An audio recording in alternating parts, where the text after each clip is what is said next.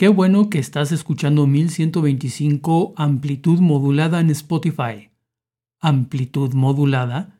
Sí, de entre varios métodos para modular una señal de radio está aquella que altera la amplitud o intensidad de la portadora. Pero vamos por partes. La señal de radio se compone de dos elementos. Una se conoce como portadora y es la que establece la frecuencia de operación de una emisora de radio, del tipo que sea.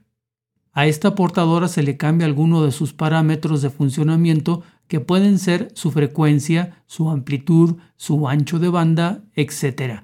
Y para lograr este cambio se utiliza una señal de audio o de datos, que son los que corresponden a la información que se desea transmitir.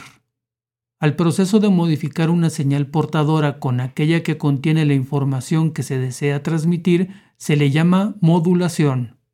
Entonces, si modulamos la intensidad de la portadora, tenemos modulación de amplitud o amplitud modulada. AM es su abreviatura. Si modulamos la frecuencia de la portadora, tenemos modulación de frecuencia o frecuencia modulada. FM es su abreviatura. Estos son los principales métodos de modulación para una estación de radio comercial.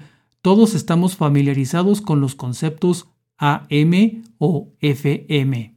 El segundo suele ser de mejor calidad, pero la amplitud modulada es la que se empezó a utilizar desde los inicios de la radio.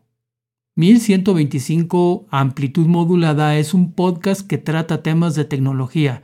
Entre ellos están todos los relacionados con la radio. En este podcast rendimos tributo a la radio como innovador tecnológico por antonomasia, y de ahí su nombre.